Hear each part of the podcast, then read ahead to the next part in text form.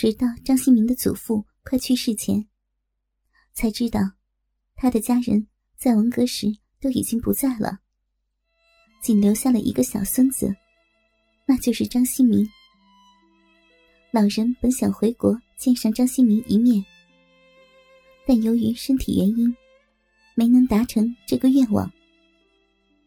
在病危之时，老人无不对此深感遗憾。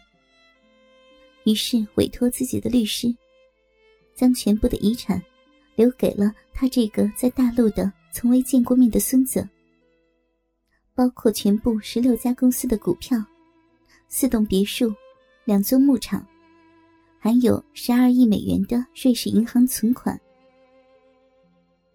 张新明继承了这笔财产，但他对谁也没有提起过这件事儿，毕竟。童年的不幸锻炼了他，也扭曲了他的人性。他要报复，他发誓要报复这个社会。不仅如此，他恨女人，他要让那些陷害别人家庭的女人受到地狱般的折磨。而李雪萍的家庭背景则不同，他的父亲解放前是黄埔军校第二期的学员。解放战争时，曾任国民党某部少将师长。解放军南下时，率部起义。解放后加入民盟，而后任湖北省武汉市民盟委员会主席多年。李雪萍大学毕业后，就在湖北省宾阳市市委工作。后经人介绍。与一位机车厂的工人结了婚。那种年代，工人阶级是光荣的象征。可刚结婚不久，爱人就在一次事故中为营救他人而砸伤了腰椎，造成下身瘫痪。生活起居全都要靠李雪萍的细心照顾。由于是下身瘫痪，所以。造成了性功能丧失。从那以后，李雪萍就再没有过房事。岁月流逝，红颜淡去，李雪萍也不觉得时常感到空虚寂寞。她太渴望男人了，有时甚至还会梦到自己被一个粗暴的男人强奸。只要能满足她内心那难耐的性欲。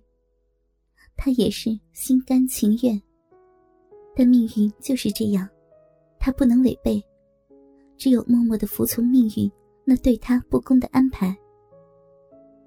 李雪萍的父亲去世后，由于考虑到其家庭的政治背景，民盟委员会将李雪萍吸收入党。李雪萍加入民盟之后，不久。便被调到宾阳市组织部任部长。几年后，兼任宾阳市副市长。李雪萍长得非常漂亮，虽然已经三十多岁，但看上去似乎比二十几岁的妙龄少女更令男人心动。在市委工作的男人们，每次见到这位美丽的副市长。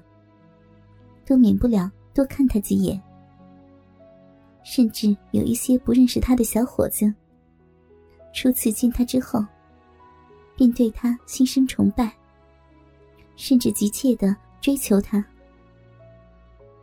有好几次，市委办公室都莫名其妙的收到花店送来的玫瑰，落款是“李雪萍小姐收”，还有更甚者。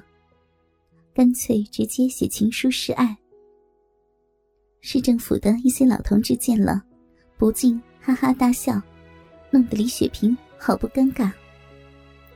李雪萍在感到惊喜的同时，更加的感到了老天对她的不公。有时，她真想红杏出墙，哪怕只是简单的一夜情也好。她的那颗寂寞的心，太需要男人来安慰了。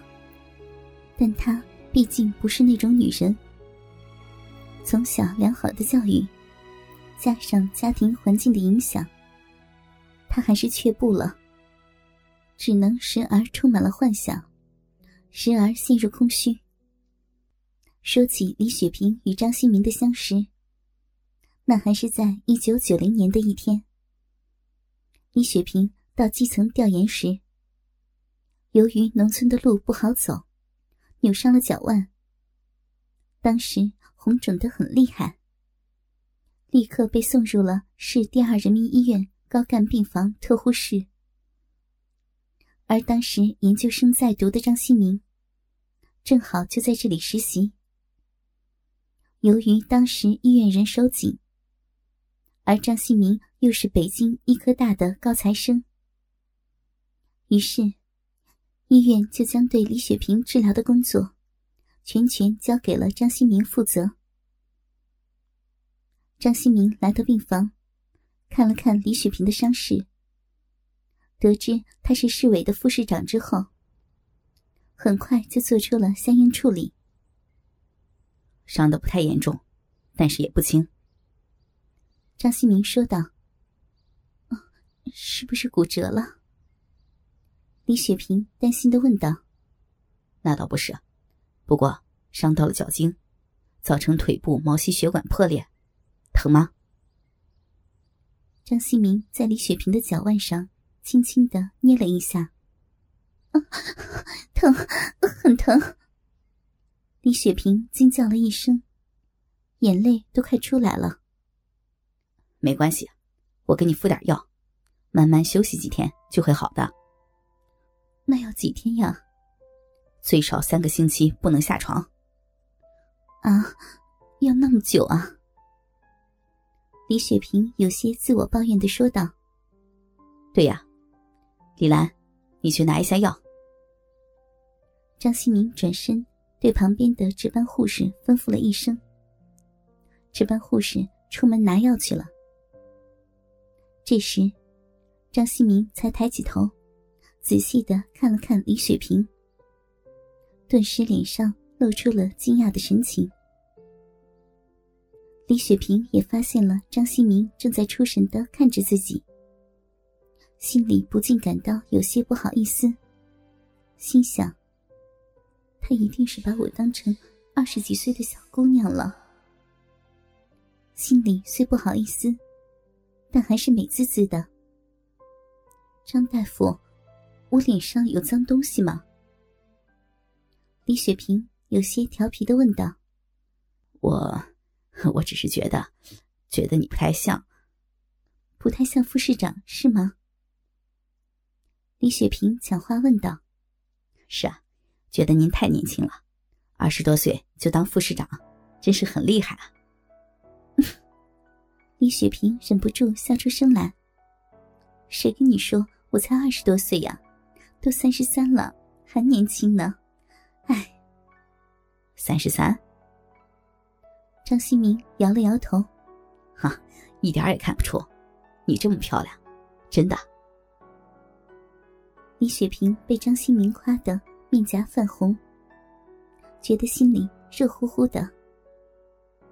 的确，自从结婚以后，除了自己的丈夫十年前曾经称赞过自己的美丽以外，这还是头一次。被别人当面夸奖，心里的感觉自然不一样。你在这工作多长时间了？李雪萍打破了尴尬的局面，转移话题问道：“哦，我不是医院的正式医生，我是来实习的学生，今年刚上研究生二年级。”“哦，你多大了？”“今年二十五岁。”“你是哪个学校的？”北京医科大学的临床医学系。哟，北京医科大还是研究生，那可是好学校呀。